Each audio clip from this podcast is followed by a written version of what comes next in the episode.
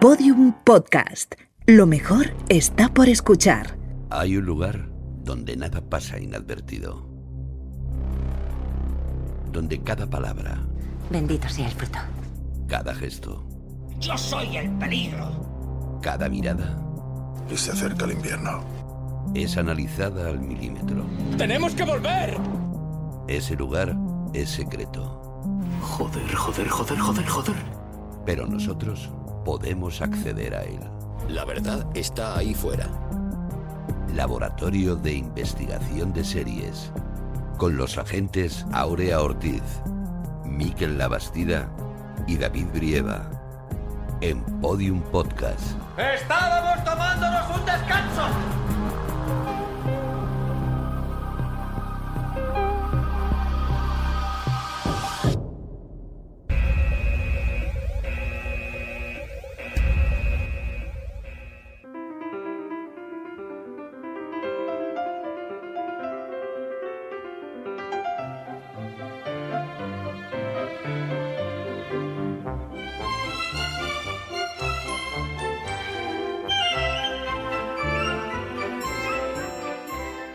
Bienvenidos al Laboratorio de Investigación de Series en el segundo capítulo de nuestra novena temporada.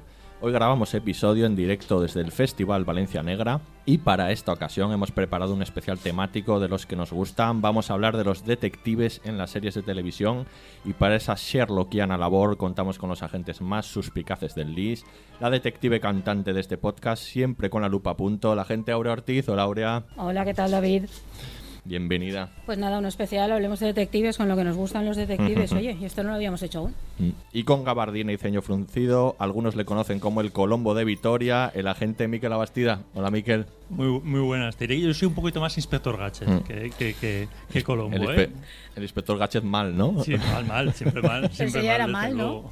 ya era mal. En sí mismo. Ya era mal, ya era mal. Y nuestro agente especial de hoy, el escritor de múltiples novelas en las que combina elementos históricos con intriga y aventura, como las que protagoniza el detective Víctor Ross, que además ha sido convertidas en serie de televisión. Él es Jerónimo Tristante. Hola Jerónimo, bienvenido. Hola, hola familia, ¿cómo estáis? Aquí el 007 murciano. Bienvenido al podcast y finalmente, atormentado por un trauma del pasado que probablemente supere cuando resuelva este caso, al habla el agente David Brieva. Comenzamos. Hoy nos ponemos la gabardina y sacamos la lupa para analizar a los detectives que hemos visto en las series de cualquier época. Desde Colombo hasta la más reciente, Mercy Han. Nos preguntamos cómo ha cambiado esta figura, qué características han tenido todos los investigadores más célebres y sobre todo, por qué entusiasman tanto a los espectadores. En este podcast se darán cita entre otras Perry Mason, Jessica Fletcher, Remington Steele, Sarah Linden o Russ Cole. Y esta vez no deberán resolver ningún crimen. Usted cree que su esposa se ahogó en la piscina, pero en realidad murió en la bañera. Lo sé por la autopsia, señor. Ella debió morir antes de las seis. Hablando con franqueza, más o menos a la hora en que usted llegó a su casa.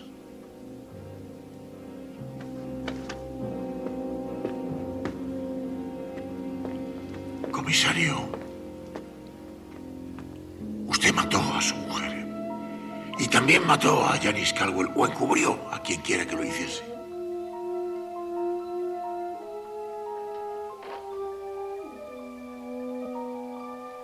Acaba de perder su placa, amigo mío. Estaba seguro de que en cuanto usted conociera la identidad del ladrón, intentaría incriminarlo. De modo que esta mañana, muy temprano, después de haber firmado el contrato, hice un nuevo expediente para el señor Jessup. Todos los datos eran ciertos, excepto la dirección. Solo una persona, además de yo mismo, conocía esta dirección. Usted, comisario.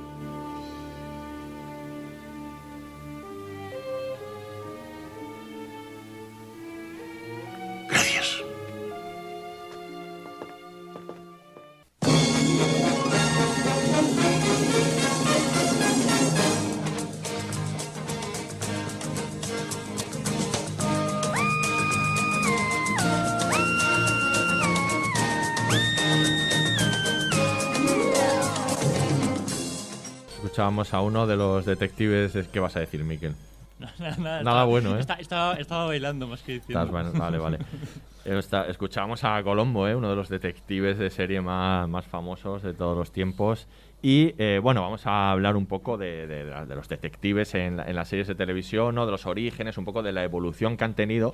Pero antes de, de entrar de lleno en materia, querría analizar la figura en sí del detective y que ha estado presente desde prácticamente el principio de las series de televisión hasta día de hoy, que siguen más fuertes que nunca. O sea, me sorprende tanto que, que esta figura haya resistido cada década siempre en, en prime time con series siempre muy importantes y que por lo visto nos fascina desde siempre y todavía y lo que, y lo que te rondaré, ¿no? ¿Pero por qué, Por- pero ¿por qué te sorprende? bueno, me sorprende que, que tenga esta longevidad y que eh, si buscas cada década siempre ha habido un montón de series con detectives de todo tipo, ¿no? Detectives privados al principio, eh, los policías, ¿no? Las series de policía que entran.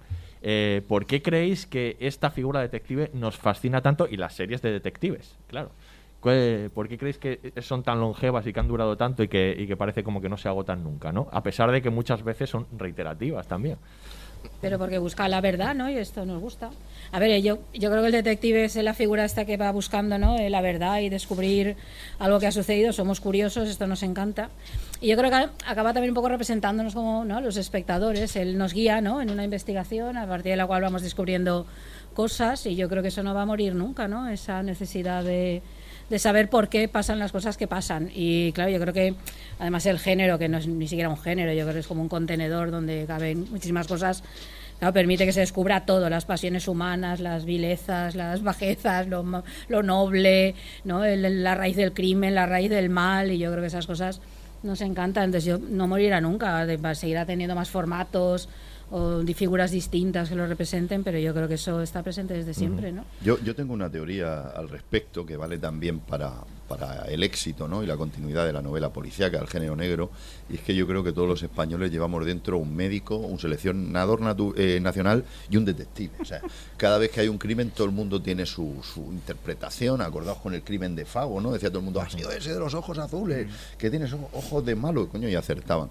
Entonces es muy lúdico, ¿no? Para, para el espectador y para el lector jugar a, a- porque el detective es el que suele llevar la cámara, ¿no? El que va haciendo eso que llaman los franceses la encuesta y es eh, a fin de cuentas es como como una simulación, ¿no? Como te ocurre en un videojuego en el que tú estás jugando, como dices tú, habría a, a buscar la verdad. Y eso funciona, yo creo que siempre iba a funcionar.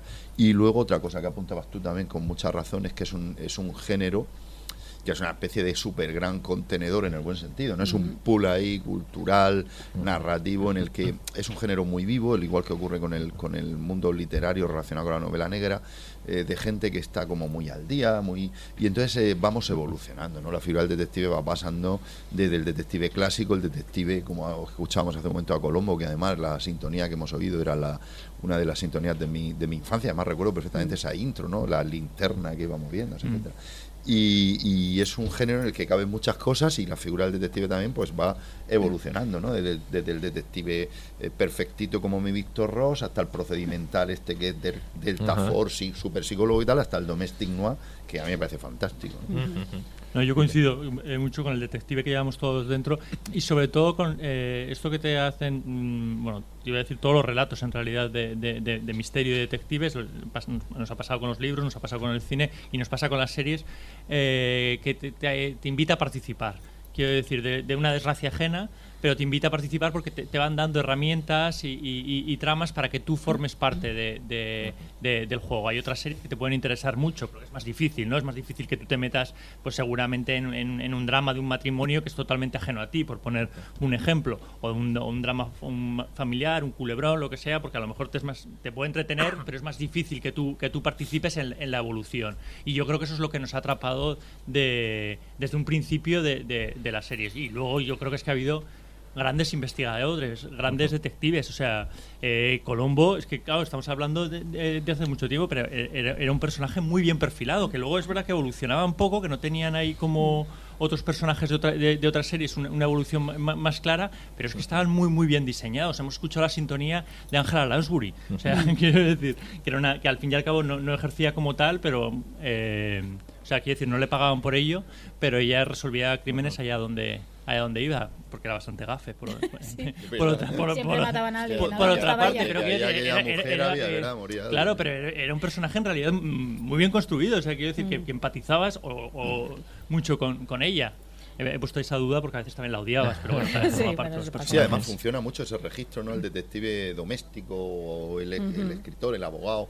Pero Eh, eso tiene mucho que ver con lo que tú decías, con lo que todos llevamos un, un Claro, detective claro. dentro. Entonces, personajes eh, efectivamente como Claro, Jessica Fletcher claro, invitaban a claro. eso. A tú también puedes ser un detective. Allá donde vayas Claro. y haya un Yo crimen, en- puedes claro, resolverlo. Yo en mis dos novelas anteriores a esta Víctor Ross, eh, el Ardor me metí en el, en el Domestic Noir, una, la protagonista es literalmente una maruja y la otra es una abogada y funciona muy bien. De hecho, bueno, yo he estado tomando notas aquí de series y tal, pero por ejemplo, mira, una que a mí me, me encanta de HBO que es The Night Of, eh, joder, el que está haciendo, tampoco hay un detective perfilado en esa serie, pero es John Sí. Turturro, es un abogado Sí. fantástico, cojonudo, con un montón de miserias, el rollo de los pies y claro, tú, tú te identificas más con eso. Podría ser un Colombo perfe- per- Perfecto, muy o sea, similar, efectivamente, muy similar. Tiene ese perfil de perdedor, Claro, como Colombo, en el fondo un tío muy brillante, que a lo mejor con su apariencia te despista y tal, o sea, pero funciona, ese registro funciona muy bien. sí. Y luego creo que aunque eh, tiene una enorme tradición literaria y cinematográfica, que obviamente las series recogen, Ajá. y ahí hay un caudal enorme, Claro. es que yo creo que la estructura serial le va muy bien a las historias de detectives. Primero porque si el personaje te gusta, quieres seguir viéndole resolver crímenes, ¿no? Y porque permite crear un mundo muy amplio, que las series van ampliando. Eh, yo creo que el éxito de los procedimentales, que te permiten seguir con un personaje que da continuidad y luego cada vez es un caso. Entonces yo creo que la estructura de serie, como de hecho bueno ha sucedido en la literatura, que había pues grandes ¿no? muchas novelas vinculadas a un, a un único a un detective o a un grupo de, te- de investigadores funciona muy bien entonces yo, claro entiendo que haya tantísimas series porque Sí. se presta muchísimo a la estructura serial Sí, y no, no funciona solo para el policíaco, cuidado, ¿eh? yo eh, cuando intenté ¿no? llevar Víctor Rosa a la tele y tal, que ya se imaginaos que aquí era una especie de utopía, yo tenía claro que quería que, que fuera una serie de televisión, no, no una peli. ¿Por qué? Porque yo me he dado cuenta que, que, por ejemplo, una novela normal, que va a ir a 300, 400, 500 páginas, eh, narrarla en una peli de incluso 120 minutos es complicado, pero en una miniserie de seis capítulos, entonces yo el ejemplo arquetípico de esto para mí fue La Regenta de Mendel Leite, ¿no? Una, una pedazo de serie de 70 minutos por capítulo, estrenada en tres días, martes, miércoles, jueves, que está ahí para quien la quiera ver, en, en TV, a la carta y que, y que te refleja una serie, co- una novela como la de Clarín, ¿no? Entonces dije, "Jo, coño, es que las series de televisión Claro. son para mí el vehículo ideal para, para llevar la literatura a la pantalla. Y en el policíaco, pues ya, ya no te digo, ya es que es un espectáculo. ¿no? Yo no soy especialista en series, pero sí soy un, un seriófilo empedernido, veo muchas, muchas series y, y la verdad es que disfruto muchísimo. Y funciona muy bien lo de, como veíamos antes las series, que ahora también lo recuperamos de vez en cuando, ¿no? Lo de capítulo semanal, porque eso te da tiempo a elaborar teorías, a compartir tus, Sí. tus pesquisas. Claro. a que cada semana tengas un Sí. asesino en la, Te en, la de- cabeza. A mí me pone de los nervios porque Sí. ahora estamos acostumbrados a pegar al maratón. Sí. Pues, por ejemplo, hay una que a mí me encantó, que luego leí el libro, que es El Visitante. Yo creo que Sí. estaba en HBO. Sí, sí, Stephen Muy buena. de Es que el, es que el Stephen King es un máquina. El tío hace unas cosas. Es verdad, sí, es que es verdad. es que- Y adivina los finales de otras Sí, series también. exacto. Sí, De Melo Pistown, ¿no? Bueno, Sí. a- Fue el que, bueno, el que esto yo supongo que os pasará a vosotros y a los que escribimos nos pasa y nos pasaba ya de pequeñicos. Es verdad que esto de estar siempre en la trastienda de, de la literatura de las series, es verdad que nosotros al final adivinamos muchas cosas. Claro, Ves las costuras. Yo, Sí. sí, yo soy un poco cenizo, yo no lo digo, pero, pero yo empiezo a digo, es este y, y no nos solemos equivocar. Pero por ejemplo, el visitante es, es, es extraordinaria, ¿no? En este sentido. Eh, ¿Por qué lo decía yo lo del visitante? Que ha salido a puesto de algo. Yo creo que te gustó. No, no, no, no, pero era por algo. ¿Por que el había- capítulo semanal? Ah, eso. Eso. Yo, Ah, claro. yo cometo el error del visitante, empiezo a verla pensando que ya está colgada. Claro. Y entonces veo el primer capítulo, digo, hostia, esto. Veo el segundo, veo el tercero, joder. Y, y esto es que hice, me compré el libro porque quería saber qué pasaba. Ansioso, porque los cabrones me ansioso. van colgando una por semana. Y es lo que dice Miquel. Yo estaba dándole vueltas a la cabeza, pero vamos a ver cómo va a ser que un tío, el ADN esté aquí y esté allí. Claro, ya, ya me tenían, ya me tenían. pero, pero, pero mola porque haces Mola, comunidad, mola. porque empiezas a, a Sí. comentarlo con otros amigos que lo están viendo, Sí, otros, pues, sí. por, por internet. Sí, y sí. yo creo que eso es una experiencia alternativa y complementaria al propio visionado Claro, de la serie. hemos perdido aquella rollo romántico que teníamos cuando veíamos las teles, cuando la ponían en la serie, Sí. cuando la ponían en la tele sí o sí, o acaso la grababas y tenías que esperar una semana para ver Totalmente. qué había pasado. Claro, es verdad sí, que sí. eso tenía su aquel. Mm. El tema del misterio, ahí, claro, desde que leían eh, a Sherlock Holmes, ¿no? Y tenías que comentarlo con alguien con el que hubiera leído. Ahora con Twitter ha cambiado mucho, ¿no? El tema del misterio lo hemos visto con series recientes. Hablamos en el, en el- empezamos la temporada de podcast hablando de Mare of, of Easttown y de cómo pues la gente que comparte teorías, ¿no? Y resolver el misterio es una parte muy importante, ¿no? De, de- del enganche de estas series, ¿no? Y hacerlo colectivamente hace que crezca también, ¿no? Ese Que por interés. cierto tengo que volver a HBO por esa serie porque no la he visto. Vuelve, Sí, vuelve. estoy Vuelve. en falta. No, ¿sabes lo que pasa? Y Que- luego escuchas que al- nuestro podcast. Sí, sí, a ver si me mete aquí un spoiler. y- pero Sí, después, Sí, después. sí. No sé si os pasa a vosotros, ¿no? Que al final es que llega un momento que dices, bueno, pero por Dios, no puedo tener más plataformas. No, porque claro, no, tengo no. Flixolé, Amazon Prime, tengo claro. eh, Netflix, tengo, yo qué sé qué más tengo, tengo Filming, tengo. Joder, y entonces- Pero de repente la serie de moda está justo Eh, en la plataforma eso, que no eso, tienes. eso, exactamente. Directamente. O sea, Y dices, pero me dejo- Esto es Play, macho. pero también existe esta, pues sí. Sí, sí, me canso de una que digo, joder, es que aquí ahora mismo no hay nada, me, me, me quito, pum. Y llega la serie de moda. Joder, Sí, sí. macho, o El parecemos detec- o el- o el yonkis, ¿eh? detective, Lo- o el detective de moda. Lo nuestro es un desastre. Eh, hablemos un poco de, de tipos de detectives, ¿no? Porque hay varios. Está el detective eh, tipo Sherlock Holmes, ¿no? Ese detective privado, luego y luego probablemente el más socorrido, el que más el que más hemos visto es el detective de policiaco, ¿no? Porque ha habido mucho policiaco. Eh, al principio es verdad que el, de- el detective en la literatura eh, el, primer detective es este, ¿no? El detective privado, este de, que resuelve casos, ¿no? Que a lo mejor colabora con la policía, a los Sherlock Holmes. Hay que decir que hay un momento en el que la popularidad es, es la de esos detectives que luego se transformarán en la de probablemente la de los policíacos.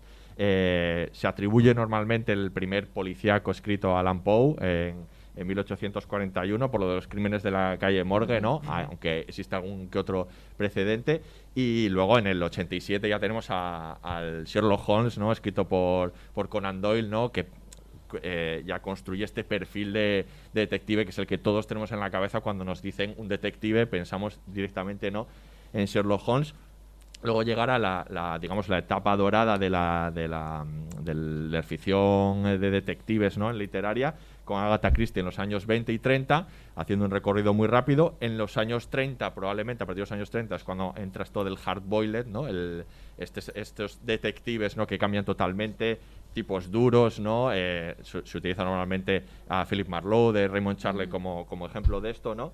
Y, eh, y de ahí, bueno, luego llegarán las series de televisión que lo primero que hacen que lo primero que adaptan además de los seriales radiofónicos por supuesto donde están todos estos personajes muchos de estos personajes van a aparecer las primeras series de televisión utilizan eh, casi siempre el policíaco no La- la- las series de policía son lo que empiezan años 50 con Darknet y tantas otras series que lo que ponen en- encima de la mesa son detectives policíacos de, de- series que lo que hacen es construir una imagen de la policía, ¿no? Como defensora del status quo, de la ley, ¿no? Estos son los primeros eh, detectives que conocemos en, en series de televisión. No sé si tenéis algún recuerdo de, de- de alguna de estas series primeras o, o conocéis alguna de estas. Yo de las primeras que recuerdo, que creo que aquí por edad me toca a mí, eh, recuerdo Los Intocables muy lejanamente. Esta es eh, una, claro, sí, sí. Que esta sí que era la idea de, claro, los que persiguen la mafia, ¿no? Que después está la película famosísima de Brian De Palma. Yo recuerdo esta, que esta era la parte esta de policía, pero mi recuerdo que es, bueno, Te tocaba supongo que la mezcla de lo que pueda recordar y lo que luego he ido leyendo y viendo y demás, la recuerdo como muy género negro en el sentido estricto, mucha luz y sombra, mucho tenebrismo, mucho todo este mundo, o sea, estéticamente deriva completamente del cine negro, de esta variante hardboiled y demás, ¿no? Pero es verdad que ensalza como la labor policial, ¿no? Eh, la, persecu- la persecución del crimen, ¿no? El perseguir el crimen y acabar, no sé, pues volver a instaurar el orden, ¿no? Ahí donde se ha roto. Eh, recuerdo Misión Imposible, que no son exactamente estos este modelo de detective, pero también hacen esta labor, ¿no? Como tal, esa me, divertidísima. Y, De, de estos años hay que recordar que son series como Perry Mason, la, Sí. la original Claro, del yo- 57. Claro. Yo no, yo, yo no la he visto. O sea, No. yo recuerdo, mis hermanos son mayores y siempre me hablaban de Perry Sí. Mason. Eso formaba parte del, del imaginario colectivo, pero yo no- en ese momento no había posibilidad de verla. Ahora igual podría planteármelo, la. Yo la vi como años después porque no sé si fue como TV3 o algo así, recuperó la serie al- en los, en sus inicios y ahí pillé capítulos. Pero claro, era ya mayor, que si no tenía nada que ver. Bueno, sido un recuerdo- Yo recuerdo la interpretado varias Sí. veces. Yo recuerdo la infancia, infancia mía, pues eh, que es eh, setentera, finales de los Mm. 70. Yo recuerdo a eh, lo, lo que hablábamos antes, a Colombo, A. Koyak. Sí, sí, sí. McCloud, eh, y luego ya en los 80, pues por ejemplo, pues está Miami Vice, que eso era un, Sí, sí, sí, sí. un, un videoclip, ¿no? Y luego, pues sí que a mí me, me gustó mucho y me marcó mucho Hill Street Blues, ¿no? Claro. Claro, Porque aunque eso es sí. una, una serie procedimental, ¿no? De, de maderos, pero también había detectives, ¿eh? El detective sí. Belker, que son personajes cojonudos, ¿no? Medio hombre, medio perro y tal. Y aqu- es, aquella época, pues hay algunas cosillas, pero yo creo que, que no había un número tan elevado de, de series pol- policiales como hay ahora, creo. En, el, en los años 60 y en los años 70 hay es en realidad hay muchísimas. Sí. Lo que pasa es que no llegaban tantas, pero en que no Estados, llegaban, claro. en Estados Unidos el- en los años 70 se considera la edad de oro del policiaco. Es, Ajá. Había muchísimas. Es, es donde, cuando Colombo, previamente en los 60, había varias, de, por ejemplo, Hawaii eh, 5-0, Ah, la primera. exacto, sí que la. Series, como Ironside, que también os sonará. sí, ¿Cómo se eh, llamaban los hombres de Harrelson? sí. Que esa era policíaca, digamos, Sí. Más de acción, más de acción. Calles de San Sí, sí. Francisco. También. Sí, en los 60 también Manix, una serie que se llama Manix, eh, incluso Scooby-Doo, que es del 69, que también es de es un policiaco, que Claro, es sí, sí, realmente la... ¿Por qué un perro no va a resolver un crimen? Claro, Claro ¿qué que cosas sí, tienes? claro que sí. Estos, sí- estos sí que eran detectives, y no lo- Y luego, efectivamente, en los 70 y es donde, donde es el, el policiaco, digo, el, el los policiaco 80. de los 70. Los Ah. 70 es como la edad de oro, cambia el policía, eh, aparece Colombo y cambia este detective eh, que antes era como eso, como era como un bloque, ¿no? La policía como Sí. defensora de status quo y demás.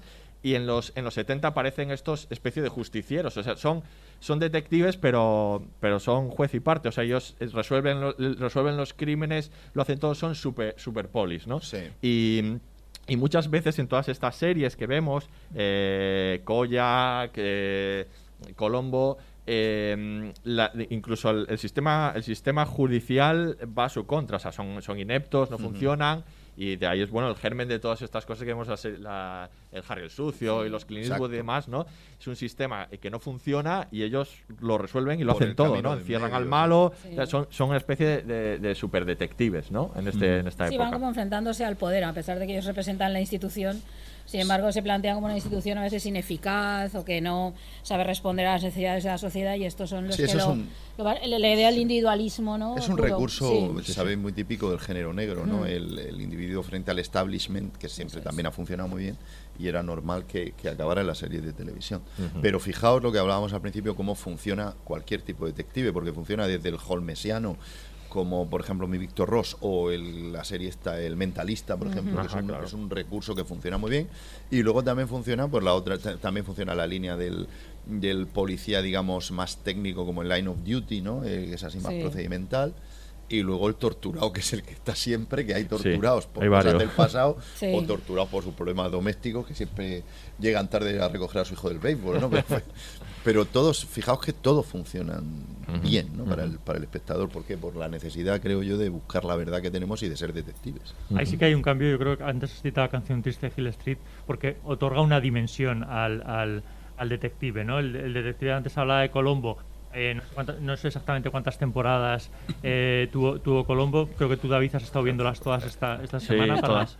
Para preparártela, porque está subida en Amazon, ¿no? Eh, Está en. Amazon, yo creo que tuvo como 8 o 10 temporadas, fácil, ganó varios semis. Por sí, eso, y luego hubo que a lo largo de, la vida especiales. de las 8 o 10 Sí. temporadas, Colombo no evolucionaba eh, demasiado. El personaje estaba muy No, bien no, nada, perfeccionado, nada. También, eh, también estaba un poco eh, tocado y, y- y trastornado, pero no, no evolucionaba no evolucionaba demasiado. Yo creo que a partir de Canción Triste de Hill Street sí que es verdad que entre- entramos en, una- en otra dimensión, más allá de los casos que resuelven, sí que podemos empatizar con si es, eh, bueno, pues con si tiene problemas matrimoniales con sus hijos, fuera, ¿no? Yo creo que eso le otorga otra, Sí, otro tocan, punto de vista. no solo tocan el aspecto eh, policiaco, ¿no? que además es interesante esto que apuntas. Yo, por ejemplo, en las novelas de Víctor lo hago porque es importante tener una galería de secundarios que visten muy bien y que, y que terminan de completar el, el árbol, ¿no? Y esas pequeñas historias domésticas enriquecen mucho la, la historia, ¿no? Si la, no sé, si la criada de Víctor se ha quedado embarazada y quién ha sido, es, es un pequeño ahí misterio también adicional. Claro. Y luego engancha también mucho al telespectador, ¿no? El saber cómo, cómo va la vida sentimental, no sé, acordaos del, de la- del el capitán Furilo, ¿no? Y, y la abogada, en fin, en fin, era una cosa interesante, ¿no? Sí, sí. Y, y es, es verdad, es verdad que va enriqueciendo un poco ya el, el- el atra- el- el relato, el no centrarte solo en lo policial. Claro, sí, sí. Sí, luego eran, había muchos claroscuros también, que es verdad que en otros personajes previos también está, pero Canción Triste de Hill Street plantea muchos debates éticos del trabajo Claro, policial, claro. eh, a veces caen en, no sé, son hacen el mal o, de- o lo claro, utilizan sí, como sí, herramienta sí, para sí, poder sí, sí. conseguir tal vez un bien mayor, Sí, sí. están sometidos a muchos desafíos luego- morales y éticos sí. y esto no es que fuera muy nuevo, pero sí el modo de plantearlo. En algunos casos ya se había visto, pero las otras series eran como más funcionales. Había que atrapar al malo y ya Sí, está, se pierde un poco esa visión Sí, maniquea de... y, eh, claro, totalmente. de- y al sí, haber tantos personajes y un protagonismo coral, claro, permite que haya una variedad enorme de policías de todo tipo eh, que plantean, claro, cada uno con sus problemas distintos y Sí. demás. Y yo creo que marca un hito absolutamente y una manera completamente nueva de plantear eso. Y al hilo de lo que plantea Miquel, yo hace años participé en una mesa redonda muy interesante en Francia, en un congreso, que era ¿Sigue eh, vivo el folletín a través de las series policíacas de televisión? Y es verdad que eh, esto que tú apuntabas es, abre, abre ya el espectro Claro. para el género. ¿Por qué? Porque el, el folletín funcionaba muy bien, era muy popular, la gente semianalfabeta leía, bueno, leía, escuchaba, ¿no? Pues siempre había uno que sabía leer y le leía a la gente el último capítulo de la última novela de, de Dumas o de Wilkie Collins o, de, o de Dickens y tal, y, y eso eh, eh, pasa al mundo del culebrón, todos esos recursos se utilizan durante muchos años en el mundo del culebrón Claro. y terminan finalmente en el policiaco. Es decir, eh, to- todos esos recursos que parecen chorras, pero que yo los utilizo mucho, de que cuanto más malo es el malo, mejor funciona la historia. Mm. Acaba siempre un capítulo en alto, que os voy a contar, ¿no? Que, que, que terminas el capítulo Claro, claro. siempre Sí, sí. con un descubrimiento y te dejan ahí encarnizado. Que dices, tú ¿Quieres te tienes que esperar una semana.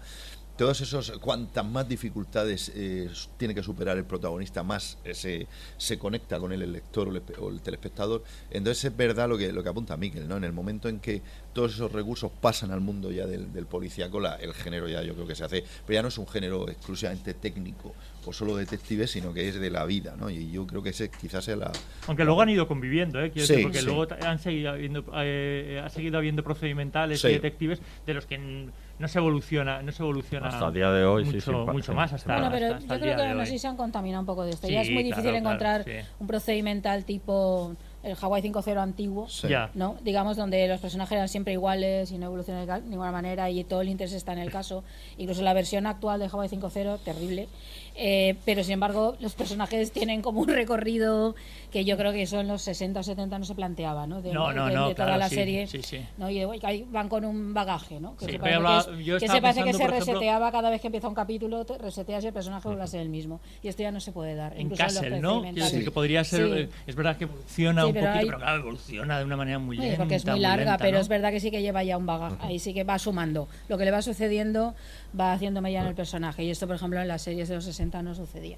No, y es verdad esto que dices tú, porque incluso en las últimas que he visto yo así, eh, que están basadas en hechos reales y tal, ¿no? por ejemplo, vi una sueca en filming muy chula que es La caza a un asesino, y Manhunt, que es inglesa también, y que están basadas en hechos reales, hechos incluso en esas, que son yo las veo muy buenas también, es lo que apuntas tú, siempre hay algún retazo ¿no? de la vida personal del detective. Y una cosa muy interesante también, que, que está en un cómic que leí yo sobre este, sobre el, el asesino Green River, que a mí siempre me ha interesado mucho, y es en el caso este de los asesinos seriales a los que van persiguiendo 10, 12, 14 años, que eh, eh, impronta psicológica hace eso en el detective, ¿no? que va, que tiene que solucionarlo, que hay una gran presión social, que está muriendo gente, está muriendo chicas, y al final muchos de estos han acabado cascados. Eso está también presente en estas, en estas series y, y está muy bien y funciona.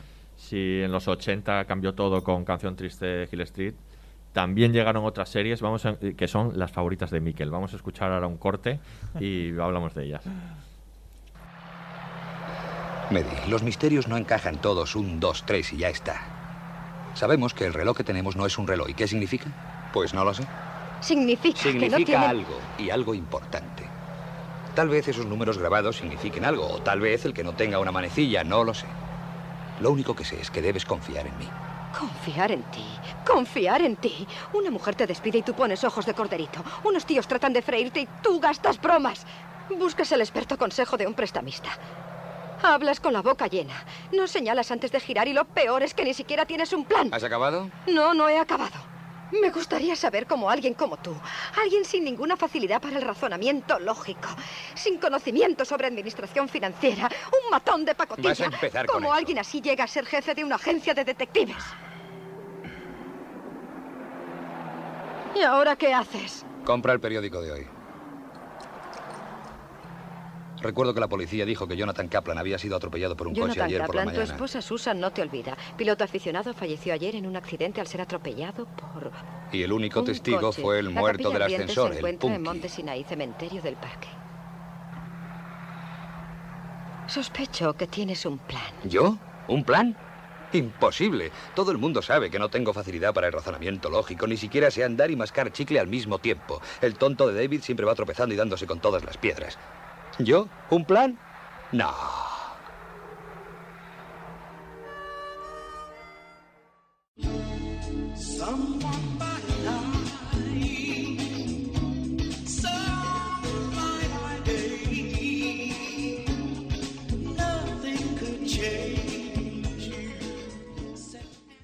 Escuchábamos, por supuesto, Luz de Luna, porque es verdad que en los 80, además de Canción Triste, Magnum PA y todas estas de policíacos, empiezan... No es que no haya habido algún precedente, había Macmillan y esposa y eso, pero Sí. empiezan las parejas de detectives que tan famosas han sido, sobre todo con interés romántico. O sea, Luz de. Luna es probablemente el ejemplo que todos los que en aquellos momentos no veíamos series se nos, se nos queda en la cabeza, pero Remington Steel ya estaba en aquellos También, años, en los, en los Previa. 80. También. Y, y bueno, y luego aparecerían un montón, un montón de eh, Bones, to- todas las, Castle, las- la que todas las de los comentado. 90 y 2000 que siguen esta estela. Miquel por Es- alusiones. Es, que tú dices, sí, sí, porque yo eh, el rollo romántico lo tengo muy intrínseco. No, tú dices las parejas, no, lo que aparecen son las no parejas. Eso. Quiero decir, entonces eh, el, eh, añadimos un interés eh, como, es, espectadores. O sea, más allá de- del misterio, es si van a terminar esos dos investigadores, que hay una tensión sexual ahí no Exacto, resuelta en un, en un principio, eh, si van a terminar resolviéndola y cómo va a evolucionar eso. Entonces ahí añadimos un componente más, claro, que es un, Pero un componente fijaos- brutal. Sí, fíjate que esto viene de lo que yo decía del folletín. Es Claro. decir, estamos ya en el siglo XX, ¿no? Y empezando ya, y nosotros estamos en el XXI, en el que hablamos de tensión sexual no resuelta. Pero esto en el mundo del folletín, que luego pasa al culebrón, es el guapo y la guapa nunca se besan. Es decir, siempre estamos a punto, a punto, pero siempre sucede algo y esto nos lleva a, a- a un final apoteósico, ¿no? Con aquella escena de que tira las cosas que hay encima de la mesa y tal, Sí, que, sí, sí, que sí. está aguantando Que- el telespectador cae, cinco o seis Exacto. temporadas para ver eso, ¿no? Y- Efectivamente. Y, es Esto sigue, extraordinario. sí, sí, Sí, es otro sigue. componente más, pero fijaos que vamos ahí añadiendo cositas Sí, sí. y al final el, el producto es, es perfecto. Sí, lo que pasa es que creo que hay también ahí eh, un componente que tiene que ver con los personajes femeninos, que es el plantear investigadoras femeninas de un modo un poco orgánico. Mm. Porque previa, yo recuerdo, por ejemplo, antes, antes de esta estaba la mujer policía en los Sí, años 70 que pero- interpretaba a Angie Dickinson, que ella era la única y todo el rato sus investigaciones consi- con- con- consistían en que se ponía de estupendísima, Sí, sí, sí. mostrando pierna y, y guapísima para infiltrarse en algún sitio y convertirse en el interés romántico del malo de turno y así pillarlo. Es decir, que era un personaje de mujer policía que, que bien, pero luego que qué mal como estaba tratado. ¿no? Sí, bueno, no te digo Los Ángeles de Charlie. Claro, Los Ángeles Claro, de Charlie, es ¿no? Pero sin embargo, claro, eh. Remington Steele, por ejemplo, parte de la idea de que ella quiere ser detective, pero sabe que no va a ser aceptada como mujer, con lo cual ya desde el principio plantea eso, se inventa el personaje este que interpreta a Pierce Brosnan, y a partir de ahí empieza, o en Luz de Luna, ella, que es una modelo a la que nadie hace caso, decide hacerse detective, ¿no? Y entonces yo creo que, claro, se coge esta fórmula clásica, ¿no? De la lucha de sexos, ¿no? Y de la batalla de sexos, que procede, yo creo que en estos casos, muy del Hollywood de los años 30, de esas películas eh, como tal, y en concreto de, de las adaptaciones del hombre delga- del hombre delgado de Dashiell Hammett, Sí. de la cena de los Mm. acusados, que son unas películas de los años 30 que os recomiendo muchísimo, que son divertidísimas, que plantean ese, eso constantemente, ¿no? Y a partir de ahí son maneras de introducir estos personajes donde ellas también son investigadoras, Claro. no son solo Sí, interés es- romántico sí. y además también son proactivas, es decir, también son seres deseantes, ¿no? Es, son muy interesantes también, ¿no? Desde ese Sí, punto de vista, porque permite hacer eso. Es un cambio importante, ¿no? De venir de, de la, del mundo clásico, ¿no? De, de, Dashiell Hammett, Raymond Charle, incluso después, ¿no? Que la- el papel de la mujer es totalmente accesorio y siempre es una fe fatal que destroza al detective a que el papel de la mujer sea este. Y luego, mm, también una cosa, mm, la verdad es que Miquel no va desencaminado porque Luz de Luna es una serie clave, porque no solo utiliza el asunto de la, la mujer que se incorpora al mundo de la investigación, sino otro recurso también que, que, es- que funciona muy bien, que tiene cierta relación con el domestic noir, que es el pez fuera del agua. Claro. Ese es otro recurso narrativo extraordinario, porque claro, esa persona que llega a ese mundillo y que se mete en esas movidas, es- el, el telespectador pues te identifica. Claro, él, porque, claro. es como si tú te ves metido. Es que eh, eso te, te invita a, a pensar, a soñar con que tú también Claro, podrías te puede hacerlo. pasar, Sí, cual- claro. Cualquiera podría ser Claro, detective, ¿no? Pero eso ya pasaba con Se ha escrito un crimen. Quiero decir, si una ama Exacto, de casa sí, puede resolver un crimen, tú también Claro, que eh, es uno de los componentes más importantes del género, tanto a nivel literario como, como televisivo, que es que, que es la interacción, ¿no? Es, es la novela eh, o el género más lúdico, porque estás jugando a ser detective. y, Y luego- y fíjate, Luz de Luna, es verdad que yo no lo había pensado, pero tiene muchas claves de, de suponer un, un hito ahí que hace un Sí. cambio. Bueno, yo creo que sí, que es un hito. Y bueno, luego y la parte ya por ese desparpajo, ¿no? A la hora de mirar a cámara y saltarse la cuarta pared, Sí. demostrar los entresijos, pues es una serie deliciosa. Sí, sí. No hemos comentado una que yo creo que es fundamental en esto, que es Expediente X, como una destilación. Bueno, la estoy ¿Cómo? viendo yo ahora de, de otra Esa vez. serie se puede ver. Esto es un poco lo que de decíamos la- de la- añadir Claro, capas, ¿no? Ya claro, tenemos eso. destilación Esa ya es este los modelo. 90, Y ahora ya los un 90 paso más, porque yo añadimos un paso más, el 80 sobrenatural y Claro, bueno, ahí ya y meten sobre- un rollo que a mí ya me tienen atrapado, porque sabéis que a mí el mundo del misterio me vuelve loco y entonces ya pues te sacan todos los misterios clásicos, ¿no? De, la historia del misterio y tal, y sumado al asunto este de esa tensión sexual no resuelta. Exacto. Eh, sí, sí, está muy bien. Yo Eh, al respecto de, de- de esto de las parejas y también hablando de los 80, creo que también se, se- se comienza a aparecer la figura del eh, detective sexy. O sea, quiero decir, como, También. como hay una parte sexual, ¿no? Sí. Pasaban corrupción en Miami, o sea, quiero decir, Sí. se, lo, se lo tiraban todo. Magnum, eh, Sí. calor tropical, claro, o sea, todo esos son serio. detectives Sí, que sí, sí, aparte de resolver, o sea, en cada episodio aparte de resolver un caso tenían Sí, ligan con eh, todas. o sea, daba igual, o sea, no había un episodio en el que no terminasen en la cama con, con alguien porque eso ayudaba al- a la evolución Por cierto, ese hay modelo una- lo, del caso. lo que hace es que frivoliza un poco el, el, el modelo del detective clásico de, de Sean Claro. Hammett, el, el Philip Marlowe, ¿no? que también Claro. Sí. se las lleva todas de calle Sí. y demás, que hubo una serie que se llamó My Hammer con Stacey Sí, sí, Sí, sí, sí, hostia, sí. que era, lo- yo creo que probablemente el producto más machista que yo he visto en mi vida en la televisión, desde ese punto, de- que parecía una caricatura, y no lo era, entonces ya estaba tomada parecía en serio, pero parecía una parecía caricatura una por esto que planteas, claro. ¿no? Luego los demás ya lo tratan, digamos, de maneras un poquitito más eh, afinadas, ¿no? Como tal. Oye, y una cosa que os quiero yo comentar por ilusiones. Eh, vamos a ver, habéis hablado de Expediente X y hay una serie muy desconocida que a mí me flipa, que yo la compré eh, eh, por eBay y encima la, la versión que tengo de DVD es norteamericana y ahora el reproductor no me lo reproduce. A ver. Que es una serie de Chris Carter que a mí me parece probablemente una de las mejores series que he visto en mi vida, que es Millennium. Hombre, sí. Esto claro, es claro. un, esta es años 90, ¿no? Sí, sí. Eh, esto es una pasada y además tocando el tema del A detective que mucho, ve sí. lo que ve el, el criminal con un rollo ahí paranormal chulísimo. Esa es una serie que yo Es creo que no, que no la funcionó, es que no funcionó muy bien. Si hay alguien que sabe Pero a mí me parece extraordinaria es esa agente serie. Sí, bueno, hasta que empezó a hacer truños como pianos, pero Chris Carter. Pero entonces. eh, porque nadie, sí, es, nadie es pues eterno. Pero, pero Millennium es muy buena serie, muy Sí. imaginativa, porque ya venía de toda la experiencia, además de, de Expediente X, cuando ya Expediente X se había hecho prácticamente todo. desde y ya Sí. tiene mucha tiene capítulos muy humorísticos, muy imaginativos. Sí. Es realmente buena, sí, sí. Y es una pena. Y es, Sí. está muy bien porque ahí ya, cuando estamos mezclando ¿no? el Ujú. policiaco también con eh, movidas aparentemente paranormales. Pues vamos a mezclarlo con movidas mm, todavía más Venga. chungas. En los 90, por supuesto, no Sí. hemos hablado, pero Twin Peaks, Bueno, aparece claro. Twin Peaks, Bueno, otro bueno. detective El antológico, agente, el ¿no? agente Cooper. Sí. Detective de... Esto, fíjate, clásico, estas ¿no? series, estas, te- estas series, la impronta que han causado en nosotros, en mi caso particular, cuando tú publicas una novela, la gente siempre te psicoanaliza, ¿no? Si tú eres este, si tú eres el otro. Y cuando yo gané Como la- si tú no vinieses ya yo- psicoanalizado. Exacto. Yo vengo psicoanalizado ya de casa y me dieron por imposible. Bueno, el, el caso es que cuando yo publiqué Nunca es tarde, que gané el Ateneo con ella, es una novela pirenaica en un ambiente lleno de abetos, la nieve, etcétera, etcétera. Hostia, y claro, yo empiezas a hacer entrevistas y me dice un detective, oye, esto tiene, pasan unas cositas así raras al principio de la novela, una niña que parece, una niña muerta que aparece en una fiesta de Halloween, en fin, todo el pueblo ahí psicótico perdido.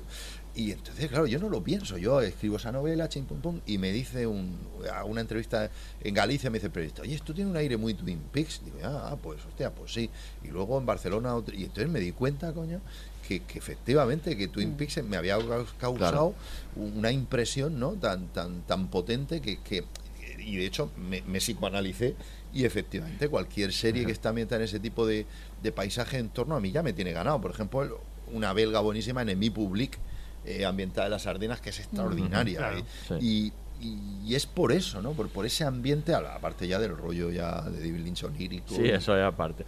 Sabemos que, que Twin Peaks introduce muchas cosas, Que que, es por las cierto, le dedicamos un podcast que podéis oír. Efectivamente, Sí. pero hay un elemento, además de todos los que introduce David Lynch como autor, que yo creo que aquí es pionero, y es que eh, por primera vez vemos, no es que los detectives del pasado no hubiesen resuelto eh, asesinatos, pero este es el primer asesinato, o sea, el primer crimen que es el que vende la serie. O sea, quién mató a Laura Palmer es de repente y descubrir quién lo ha hecho a lo largo de toda la serie es la primera vez que lo vemos, por lo menos en esta dimensión.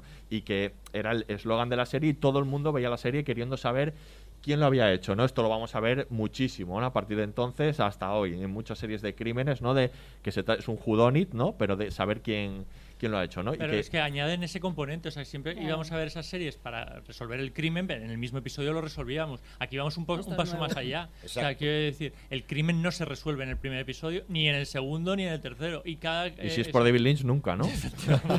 Efectivamente. Y te van introduciendo nue- nuevos elementos, eh, nuevos posibles sospechosos, con lo cual el juego es aún más divertido, porque es, es un cluedo, al fin y al Sí, cabo. y ahí ¿no? hay dos componentes nuevos también que a mí me interesan mucho.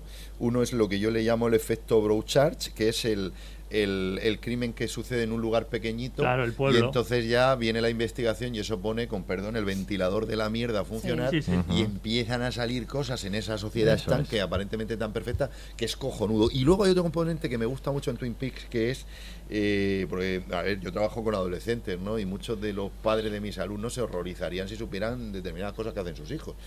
Es el rollo de la, la chica esta aparentemente perfecta, que está, por ejemplo, también esto eh, bien explotado en The Killing, por Sí. ejemplo, Claro, una serie fantástica. Otra. Que coño que descubres que esta niña no es tan, No, no, claro. tan perfectita ni esto es acojonante porque al espectador lo deja muerto, ¿no? Dice, hostia, aquí hay un rollo Sí. subterráneo. Esos dos componentes ahí los veo muy chulos también de, de Twin Peaks, que a veces nos quedamos más en, en el rollo este.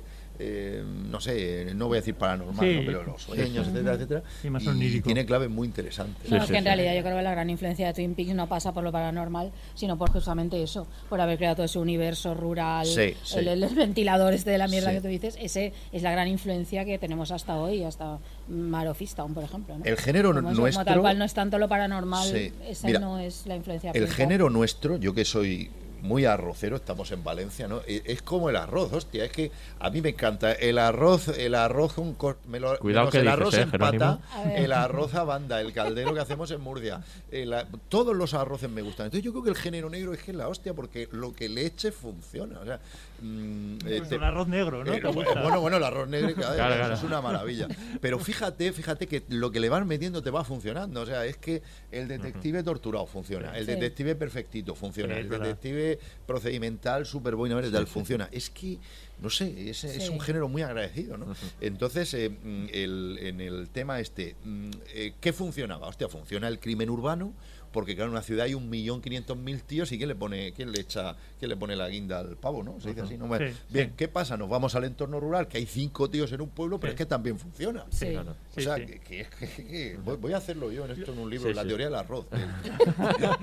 Lo interesante de esto es, es que en medio de todo eso aparece un detective muy clásico. Sí. La sí, gente Cooper sí. es un detective muy, Sí, muy, muy sí, clásico. muy pod- profesional. No, pero es muy Colombo. Claro, Eh, exacto, que es podría haber muy- sido Tiene la, la excentricidad esta de Colombo. Claro, podría haber sido de, de otra década perfectamente, pero está ubicado eh, en medio de, eh, Sí. de, de- de- sí, de sí, ese sí. panorama que describía que describía Jerónimo. Y claro, el contraste es, Sí. es soberbio. Y está muy bien porque a la contra, en ambientes urbanos, precisamente también en esta época, en los 90, principios de los 90 también, aparecen toda una, eh, toda una serie de, de sagas, o sea, existían obviamente Colombo y todas estas eran, eran procedimentales, pero estas sagas policíacas que luego vamos a ver en los procedimentales posteriores tipo CSI, que son Ley y Orden, ¿vale? Sí. Policías de Nueva York, Homicidio, todas estas series que son larguísimas. Bueno, algunas Eh, siguen, Ley y Orden siguen. Claro, Ley y Ley y Orden, de hecho- Víctimas especiales sigue. de hecho, sigue. Temporada 20. Sí, sí, la ven. Aurea y otras personas. y No, que exploran el ambiente precisamente urbano y que, y que también pues son estos detectives de que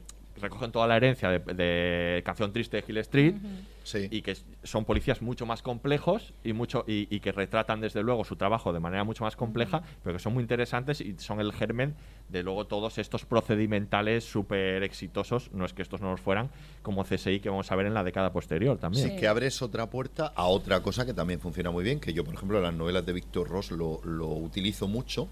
Eh, Sabéis que yo soy biólogo, entonces al público en general nos fascina. Hay, hay temas fetiche que funcionan muy bien. El, el asesino serial, yo no sé por qué, nos, no- nos priva a todos. Y el rollo CSI, o sea, el rollo CSI. Víctor Ross es un CSI del siglo Sí. XIX Ajá. al que yo le añado esa ciencia romántica en, en sus primeros momentos en la que todavía cabía ¿no? el, el descubrimiento científico un poco de suerte, como le pasó a Fleming con la penicilina. Hoy día la ciencia es muy, muy aburrida, es muy aburrida.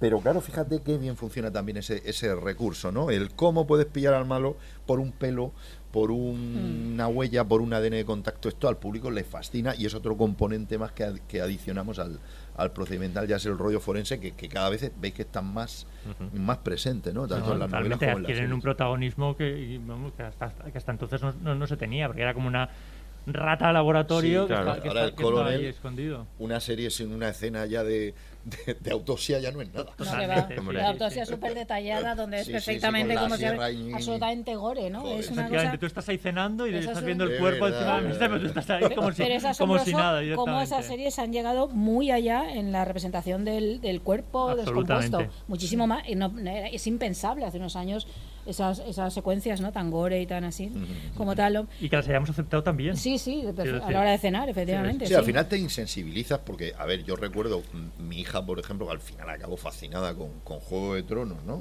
Y con la lectura de las novelas de George R. R. Martin y al principio... Solo tu hija, tú no. Bueno, no, yo también, ¿no? Pero, pero que al principio yo le intenté, yo le prescribo cosas, mira esto, tal, y, y le, le- la sangre le, le impactaba un poco, coño, y ya cuando llevas tres capítulos Ya. ya, estás ahí hachazo No, limpio. claro. Que pasa lo mismo con el rollo zombie, ¿no? Yo, yo me enganché al rollo zombie por The Walking Dead y, y claro, ahora ya pues ves ese bocado ahí en el gemelo que arranca la Ya pena nada. y lo que Se te hace poco.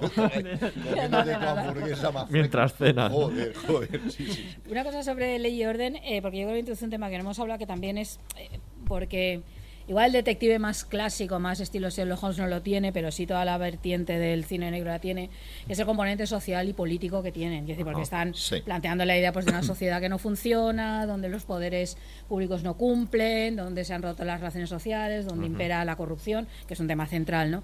Y por ejemplo, toda la saga Ley y Orden va directa ahí, porque yo creo que es una serie con poquísimo humor, o cero tal vez, ¿no? Pero que tiene un componente político altísimo, porque lo que está haciendo todo el rato es una especie de chequeo de cómo funcionan las o no funcionan las instituciones, ¿no?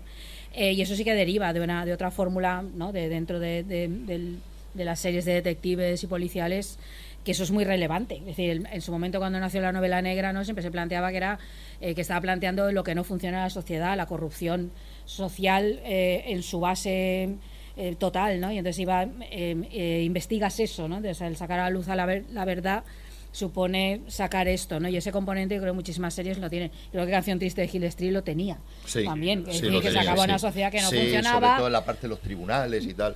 No, pero luego también muchas de las víctimas, el entender que las víctimas o incluso muchos de los delincuentes lo eran por una cuestión social, por una cuestión de desigualdad, porque ahí había unas condiciones sociales X y muchas series también plantean eso, ¿no? Y yo creo que Ley Orden lo hace de manera clarísima y está como uno de los objetivos de la serie como tal, entrar en los debates eh, políticos, sociales, jurídicos que existen en la sociedad americana y entra de lleno en ellos, ¿no? Entonces esa también es otra parte, ¿no? El detective como el vehículo para eh, poner en evidencia, mirad, esto no funciona y vamos a intentar descubrir por qué. Pues si, si estas series ya ahondaban en la profundidad de tanto del análisis eh, sociopolítico como de los personajes, vamos a escuchar un corte ahora y vamos a hablar de las nuevas series que estas eh, ya eh, por sobremanera no de- despliegan un- un- to- toda una serie de, de características de los personajes muy profundas. ¿no? Escuchamos uno de los- sus mayores ejemplos. Esto va a volver a pasar. O ya ha pasado. Ambas cosas. Sigue. Ha plasmado una fantasía. Un ritual. Fetichismo, iconografía. Esta es su visión. Su cuerpo es un mapa amoroso, parafílico. ¿Perdona? Aunar la lujuria física y las fantasías y prácticas prohibidas por la sociedad. ¿Lo sacas de alguno de tus libros? Pues sí. Rodillas erosionadas. Lo mismo ocurre en la espalda. Herpes labial, malas encías y malos dientes. Lo más normal es que sea prostituta. Tal vez no la conociera, pero... Tiene esta idea muy enraizada. ¿Tienes un capítulo en algún libro sobre conclusiones precipitadas? Atribuyes una suposición a una simple pista y empiezas a elaborar un relato que lo respalde. Caes en prejuicios. Espera que la identifiquen. Muy bien. Estas cosas no suelen ser espontáneas. Seguro que no es su primera. Muy elaborado.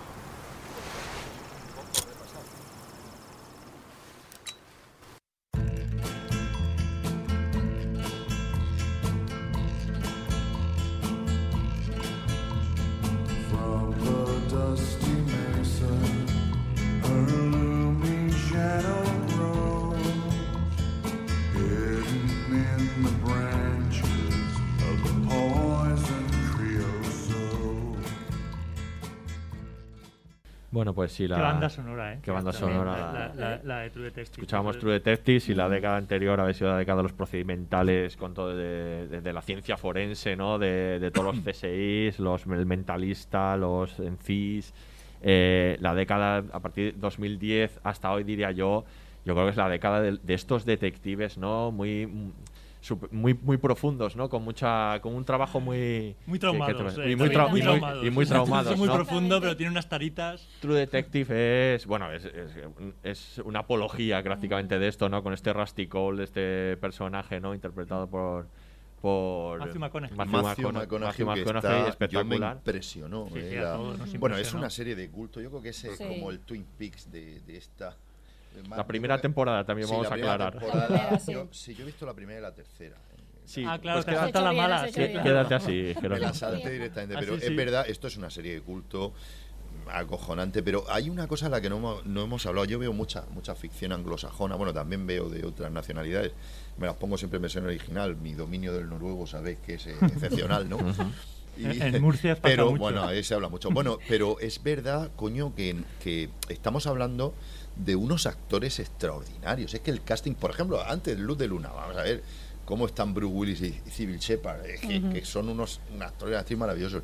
Y aquí el Matthew McConaughey y Woody Harrelson están, pero espectaculares. O sea, es que, es, que, eh, es un pack, ¿no? El guion es maravilloso, la historia fantástica, el entorno, ese sur, con esos rolletes ahí raros, estilo Twin Peaks, de lo que Sí, pasa sí, ¿no? en esa sociedad estanque, pero, pero es verdad que a veces también el, la fuerza de, de estas series está también en, en los intérpretes, ¿eh? porque es, un, es una serie que yo creo que es un marca un punto de inflexión, ¿no? Eh, porque fíjate que antes eh, a esta a lo mejor quizá una referente sería The Wire, pero es un más, Sí, eh, bueno, más eh, una línea realista, ¿no? Sí, Sí, es más más un policíaco. política, una evolución de canción antes. triste de no tanto detectivesco como un policíaco que... Sí. Yo, Exacto, yo creo de todos modos que el trauma ya estaba en, en Sherlock Holmes. O sea, quiero decir, el- eh, Sherlock Sí. Holmes ya, ya era un, Claro. ya era un detective Bueno, con por eso, precisamente en esta década aparece el, El otro Sherlock, el claro. nuevo- la nueva serie de. Sherlock Claro, Holmes, claro. ¿no? Que, Sí, que atiende sí, mucho sí. a eso, sí. Sí, sí, pero el detective eh, de, de, eh, imitación a Sherlock o evolución de Sherlock ha ido eh, apareciendo recurrentemente en todas las décadas y va añadiendo estos nuevos elementos de los que de los que comentábamos, ¿no? y, y iba a decir también a propósito de, de- de True Detective y otras muchas series de detectives eh, y misterio que han aparecido después que era eh, muy recurrente la figura del eh, detective que se volcaba en el caso Mm. para olvidar su vida Su vida, personal, claro. porque había tenido un trauma muy fuerte, porque estaba muy sacudido por una pérdida Sí, sí, o por sí. otro o por otro suceso. Ha pasado con Mayor of Easttown. Con The, Ki- Eh, The Killing era así, y- The, The Fall, The Fall era así. son detectives e- ellos y ellas Sí. que, que aparecen mucho en, en estas últimas eh, décadas muy castigados muy Sí. castigados y que se vuelcan en, en el caso como Sí. si no tuviesen nada más que hacer eh, simplemente pues eso, para de alguna manera expirar su culpa por algo o para olvidar eh, alguna de los fantasmas que le, que le acosan. Que eso está, como muy bien apuntas tú, está en Holmes. Holmes Claro. mm, Sí. tiene una mente tan potente que él solo está bien cuando está investigando casos, si no se Claro. está chutando coca el tío. Sí, o sea, sí. y, y tiene sus traumas también, ¿eh? incluso el amoroso. O sea, que es verdad, es verdad, es una cosa que... Yo siempre he dicho que no hay nada nuevo bajo el sol, pero sí que tienen la posibilidad de combinar cosas que ya Claro, van con- apareciendo con- capas. ¿no? Claro, exacto. Y, y tú como espectador aparte vas agradeciendo esa- esa- esas, esas, esas nuevas capas porque te aportan otra, otras, Sí, otras lecturas, Sí. otras, otros tramas. Y otro, y otro aspecto de los, de los detectives estos, el trauma, también una parte en la cual se, que es otra vía muy utilizada, la cual el detective se parece bastante al malo. Sí, claro, Esa claro, idea claro. de Sí, hay sí, una sí, muy sí. fina línea que separa el estar del lado del bien, estar del lado del mal, estar del lado del psicópata, del serial killer, del otro, ¿no? Esto Sí. en el caso de Rusty Cole está, ya está en Sherlock, evidentemente, su Sí, mente sí, sí. Hombre, claro. no tiene un componente ahí, ¿no? Un poco psicopático tal vez. Sí, sí. ¿no? Pero esto eh, se plantea ¿no? muchísimo, esta idea de, bueno, utiliza su poderosamente para estar del lado del bien, pero realmente podría estar está- perfectamente del lado del mal, ¿no? El- el- reflejado, no es serie, pero en A Training Day, cuando Sí. Denzel Sí, bueno, Washington claro. explica, dice, vamos a ver, es que tú no vas a cazar lobos con ovejas. Ya. Eso es muy interesante. Sí, bueno, es el que mito hay- de Batman a respecto mí me recuerda Joker que también. hay una serie que es de Silt donde el detective Sí. realmente es el malo, porque quiero decir, los métodos que utiliza Sí, y la Víctor forma... McKay, ¿no? Eh. Efectivamente, No, no, es- Vic- Víctor, no, Vic, ¿no? Vic McKay, exacto. McKay. Este, este, Eh, claro. di- directamente se salta Claro. la ley para resolver, Sí, bueno, resolver claro, los, eh, fíjate, los eh, casos. por ejemplo, Dexter.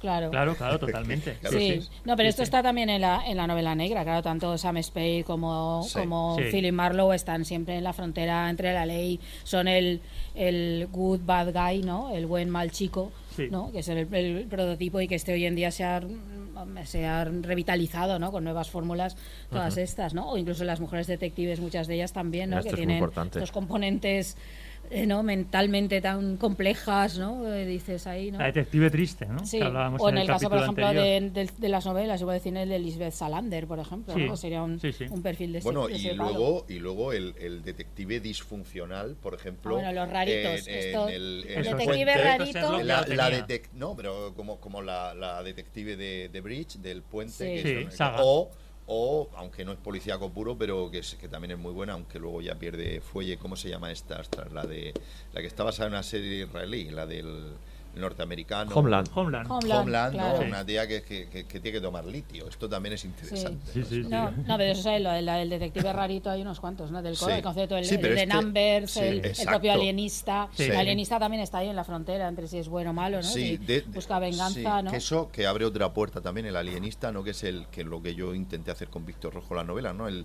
el hibridar el, el histórico con el policíaco, que ya aparece también en la Claro. serie, ¿no? Con el alienista, que es extraordinario también. Y yo creo que luego el, el final de esto es un poco Mindhunter, ¿no? La extraordinaria serie de David Fincher. Lo he dicho, parece un eslogan, pero es que hay que decirlo Es que siempre es así. La extraordi- es que es extraordinaria. Bueno, serie de David Fincher. tener- sí. Esa, ¿no? Que es el, ya el concepto, el, el, el- el investigador que acaba fascinado Eh. por su objeto de estudio, ¿no? No es, un, no, tan- no es una investigación como tal, ¿no? Pero están ahí. Sí. Y tengo- acaba mirando al abismo y esa mirada al abismo es como un momento...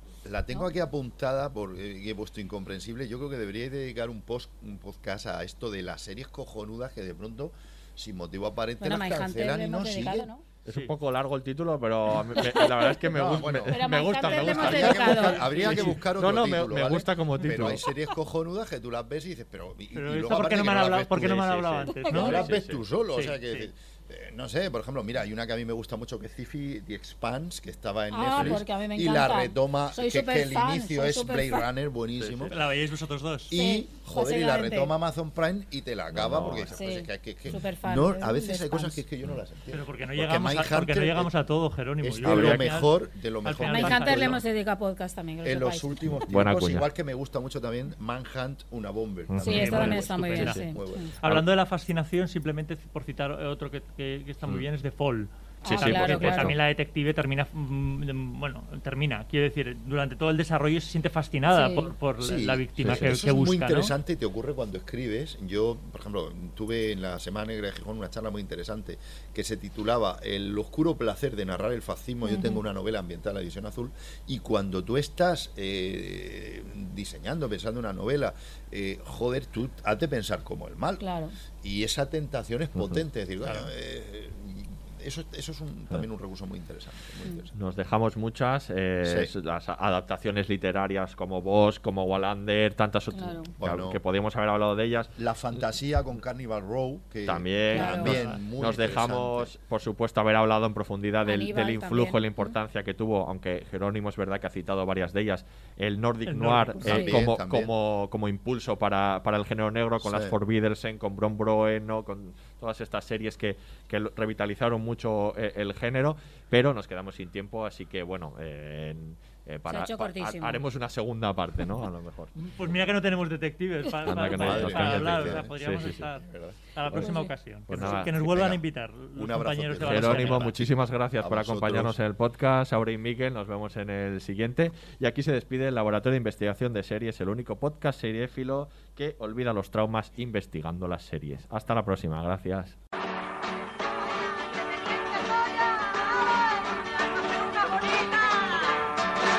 Robaron un camión de chirimoya. Aquí el teniente Colla.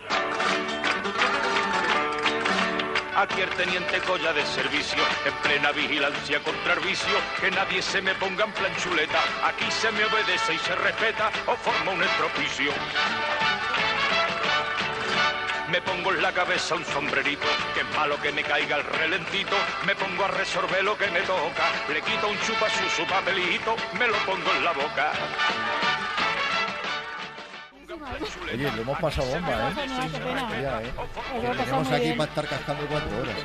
Yo soy un detective inteligente, por eso en vez de cabo soy teniente. A mí ni se me engaña ni se enrolla. No quiero que de mí diga la gente que soy un gilipollas.